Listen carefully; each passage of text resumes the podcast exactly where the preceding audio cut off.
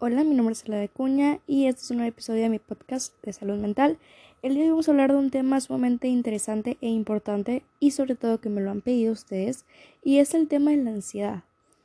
Eh, este es un tema que, que hace mucha controversia, que tienen significados erróneos y que el día de hoy lo vamos a aclarar un poquito más y vamos a entrar en un contexto dentro de y para todas aquellas personas que quieran saber si tienen ansiedad o no hoy les voy a hacer un test de eh, saber qué tipo de nivel de ansiedad tienes o si de plano no tienes ansiedad en escala de, síntomas cognitivos, pensamientos, eh, físicos, entre otros.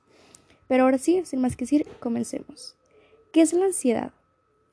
Pues la ansiedad es un sentimiento de miedo, temor o inquietud que a veces te puede hacer sudar, que te sientas inquieto y tenso o tener palpitaciones y puede ser una reacción normal al estrés. Escuchen esta palabra.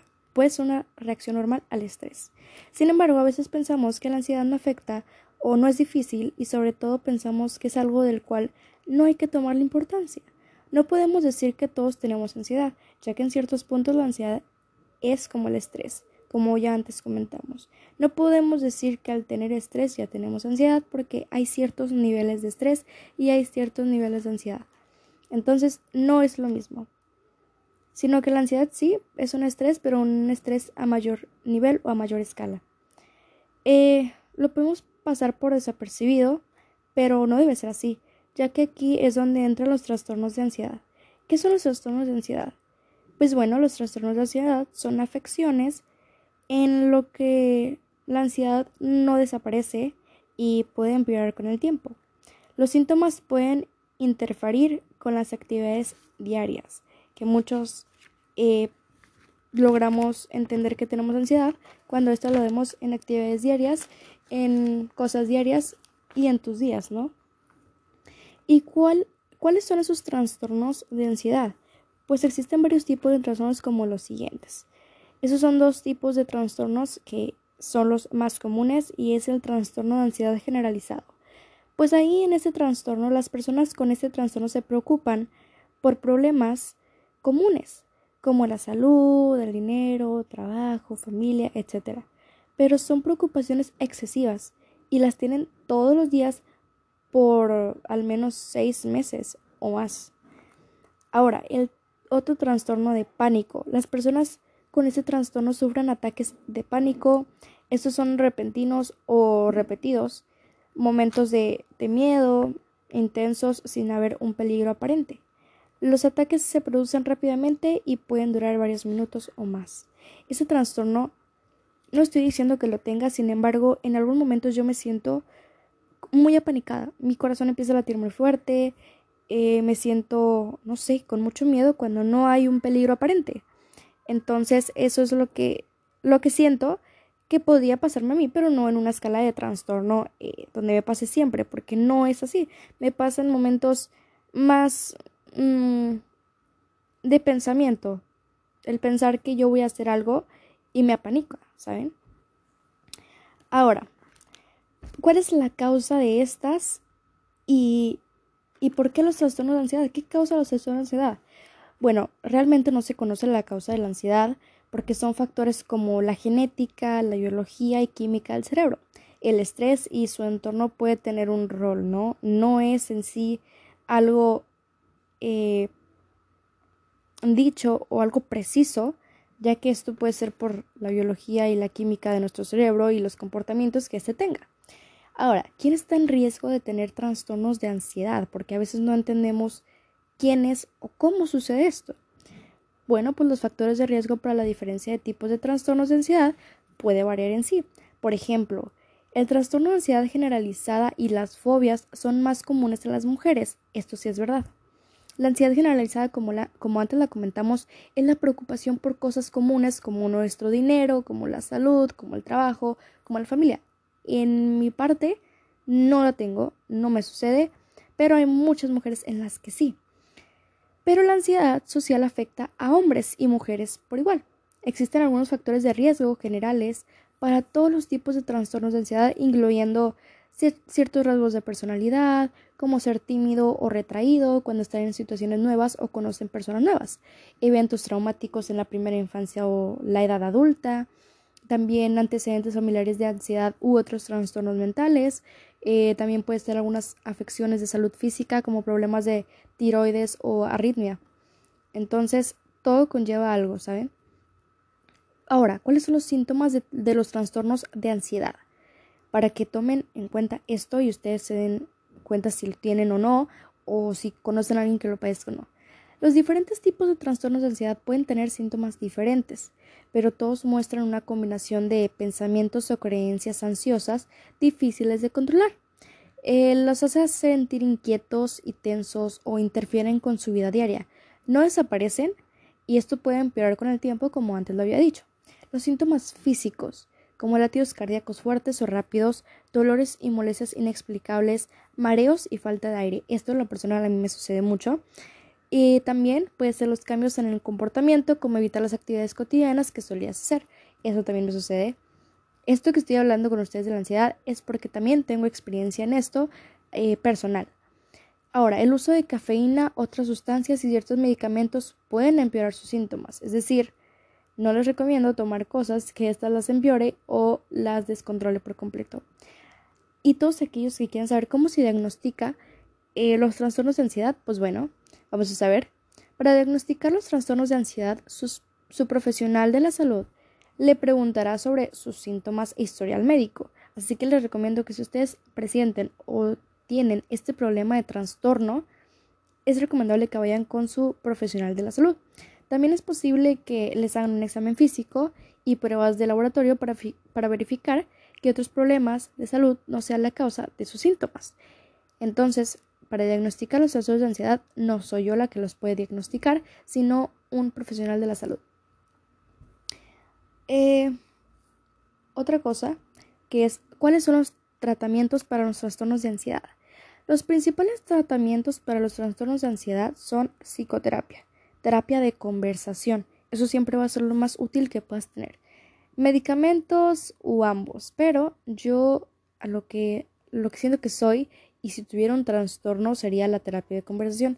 Siento que es más sincera, más honesta y sobre todo es un desahogo, un desahogo personal, perdón, que te va a servir más. Ahora, la terapia cognitiva conductual es un tipo de psicoterapia que a menudo se usa para tratar los trastornos de ansiedad. Enseña diferentes formas de pensar y comportarse. Esto es muy importante. La manera en la que piensas es a veces la manera en la que te afecta y la ansiedad se vuelve más grande. Eh, pueden ayudarle a cambiar cómo, cómo reacciona ante las cosas que, las, que le causa miedo y ansiedad. Pueden incluir terapia de exposición a la que se enfoque de, de confrontar sus miedos, perdón, para que pueda hacer las cosas que ha estado evitando.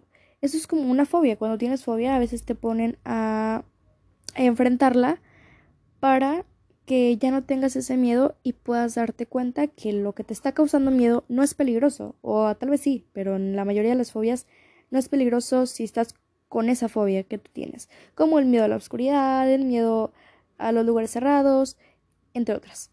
Eh, los medicamentos para tratar los trastornos de ansiedad incluyen medicamentos contra la ansiedad y ciertos antidepresivos. La ansiedad a veces puede llevarte a la depresión y la depresión a veces te puede llevar a la ansiedad.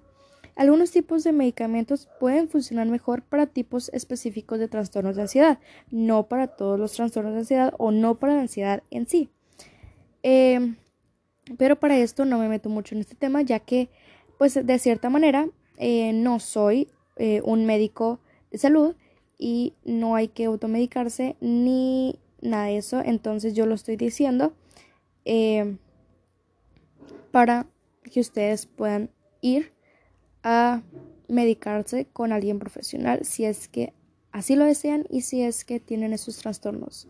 Ahora, vamos a retomar un poquito otra vez la ansiedad. La ansiedad forma parte de nuestras emociones, eso sí, y es natural sentirla ante determinadas situaciones como un imprevisto, un cambio de domicilio, de trabajo, un accidente o cualquier evento que consideremos un peligro o que nos resulte difícil de manejar como sin ir más lejos, el episodio de aislamiento domiciliario que se vive eh, en estos días casi todo el planeta por la pandemia del coronavirus. Entonces, esto es algo muy común que está pasando ahorita y que muchas personas están eh, dándose cuenta de esa ansiedad que habían tenido o que estaba reprimida y no la, no la habían sentido jamás hasta este momento de, la pandemia mundial. Eh, sí se trata de un sentimiento puntual y pasajero y generalmente asociado a una situación estresante. Como se vuelve a comentar, el estrés es causa de eh, la ansiedad, pero hasta cierto punto. Eh, la ansiedad es recurrente eh, sin que existan motivos justificados que la desencadenen, ¿no? O cuando es el entorno en el que vivimos, en lo que, en lo que genera una ansiedad constante, podría llegar a tener graves consecuencias para la salud si esta no es tratada. Ahora, como les había dicho, aquí vamos a tener un test de eh, ansiedad. Lo vamos a manejar en varios tipos, que es la escala de síntomas físicos, en la escala de síntomas cognitivos, en la escala de síntomas comportamentales y en esos tres, ¿ok? Ahora vamos a hacer eh, las preguntas y ustedes las van a ir contestando solitos para ver si ustedes tienen algún problema de ansiedad o estos, algunos de estos síntomas. Empezamos y les voy a dejar su tiempo para contestar y responder eh, estos síntomas que ustedes podrían o no tener. En la escala de síntomas físicos, tu sensación de angustia o aprensión es casi siempre, a menudo, en alguna ocasión o nunca. De eso se va a tratar, ¿ok? ¿Tienes dificultad para estar quieto o tienes intranquilidad? ¿Tienes aumento de la frecuencia cardíaca, palpitaciones sin enfermedad conocida que la justifique? ¿Tienes fatiga especialmente importante al final del día?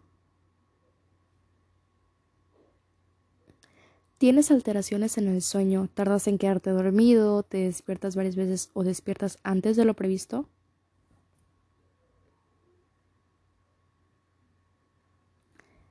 ¿Tienes alguna sensación de tensión muscular que puede ir acompañada de dolor en determinadas partes de tu cuerpo, ya sea cuello, espalda, cabeza, etcétera? ¿Les contestaron? Perfecto. Esta es la escala de síntomas físicos. Pasemos ahora a la escala de síntomas cognitivos y empezamos. ¿Tienes dificultad para concentrarte?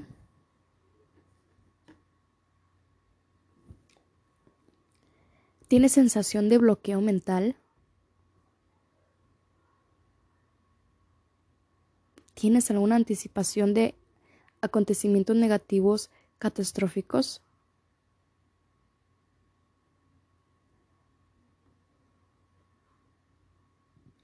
¿Tienes falta de memoria ni dificultad de recordar cosas?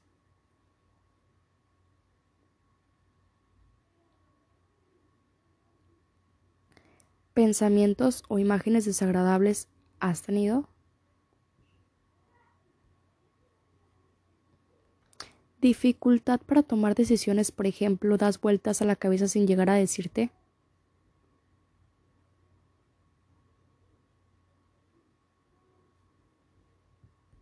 Ok, esta fue la escala de síntomas cognitivos. Ahora pasemos a la escala de síntomas comportamentales. ¿Fumas, comes o bebes para calmar tu ansiedad?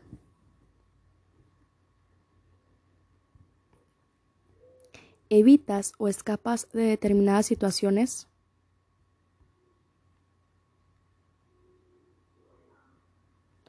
¿Haces movimientos repetitivos, perdón, como tocar el pelo, temblor de piernas, de manos, entre otras?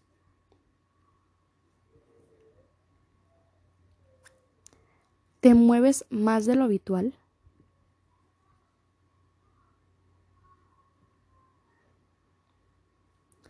movimientos torpes, por ejemplo, que se te caen las cosas cuando caminas, etc.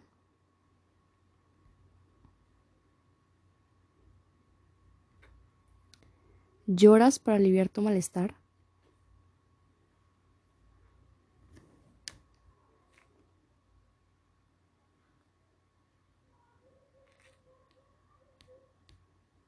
Ok, esto fue la escala de síntomas comportamentales. Espero les haya servido este, este test, espero y les hayan contestado con sinceridad. Y bueno, yo creo que con este test aprendimos un poco de nosotros mismos al contestarnos estas preguntas. Y si alguno de ustedes quiere este test para contestarlo físicamente, bueno, más bien digitalmente, pueden decírmelo y yo se los paso con mucho gusto para que lo contesten, vean su puntuación y em, vean cómo están. En este momento yo también las contesté, que es un test sumamente importante eh, para, pues, calcularlo. Y vamos a ver que he obtenido 26 puntos, lo cual esto eh, son no sé cuántas preguntas son. Creo que son 2, 4, 6, 8, 10, 12, 14, 16 y 18. Son 18 preguntas y obtuve 26 puntos de esas 18 preguntas. Wow. eh, ok. Entonces, para todos aquellos que quieran eh, saber de esto, pues bueno, me dicen y yo les paso este test. Ahora, a los 26 puntos que me salieron, ok, tengo un nivel de ansiedad leve o moderado. Tus niveles de ansiedad se sitúan dentro del límite de la normalidad. Pero ten cuidado, no te sobrecargues demasiado e intenta gestionar tu ansiedad cuando sientas que sus niveles empiezan a ser elevados. Ok. Si tus respuestas fueron sí a todas las cosas que te comenté, que sería de eh, tienes una ansiedad muy alta, sufres unos niveles de ansiedad demasiado altos, es importante que pues aprendas a gestionarlos, ya que estos pueden dar lugar a problemas emocionales o de salud importantes. Comienza tomándote la vida de forma más relajada y si no puedes solicitar ayuda especializada. Para todos aquellos que dijeron de que realmente sí, a casi todo. Y los que dijeron pues que no mucho o poco o que no, no pusieran tanto el sí, de que sí a todo eso, pues tus niveles de ansiedad pues están dentro del límite de la normalidad. Y los que pusieron que pues casi no les sucedía nada de eso, que pensaron o contestaron que no les sucedía nada de eso, pues tienes ausencia de ansiedad, no te preocupes, que a pesar de que en algunas ocasiones te encuentras más nervioso de lo habitual, tu respuesta ante, ante estas situaciones ansiosas es adecuada y dentro de lo esperable, es decir, que es un estrés común. Eh, pues es la interpretación de la ansiedad. Espero y les haya servido demasiado. Este podcast está a punto de terminar. Y por último, eh, decirles a todos ustedes que la ansiedad no es un juego y jamás lo va a ser. La ansiedad es un tema sumamente importante y que hay que tomar con mucha precaución y con mucha eh, calma, ya que al momento de tener pensamientos bruscos sobre este o miedos muy fuertes sobre este, nos afectamos mucho más. Y bueno, como dijo Paula Díaz, es un coach emocional y autora de Supera tu ansiedad. No es, no es realmente malo sentir ansiedad. Su función es señalarlos eh, que necesitamos sentirnos vivos. Eh, también, eh, de cierta manera, es simplemente que no, no nos suceda, ¿ok?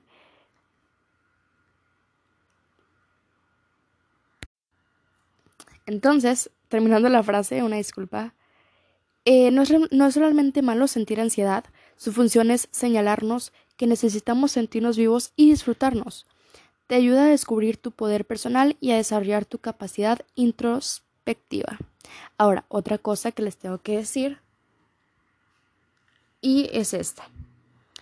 Eh, a veces decimos que la ansiedad debemos quitárnosla, debemos de de cambiar esa forma de sentirnos, que está mal, que, que todo eso, y a veces no debe ser así.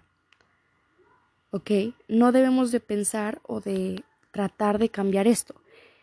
Y aquí vienes cuando dices, el truco para no sentir ansiedad. Y tú luego, luego dices, ok, voy a beber trucos para no sentir ansiedad. Pues no, no existen esos trucos. La ansiedad es normal, humana y necesaria. Controlarla o eliminarla solo consigue que aumente, aceptarla y trabajar la forma de que no se, pues desmadre. Y, pero siempre deja de buscar trucos para eliminarla, porque no las hay. La ansiedad es consecuencia, no causa. Ella no tiene la culpa de nada. Si quieres que no aparezca cuando no toca, trabaja la causa que la genera. Y por último, es la única manera porque ella solo viene cuando se lo han pedido. No de otra manera, no de otra forma, simplemente pasa, ¿ok? Eso es todo lo que tengo por este podcast. Espero les haya gustado y les haya interesado y haya sido de su agrado.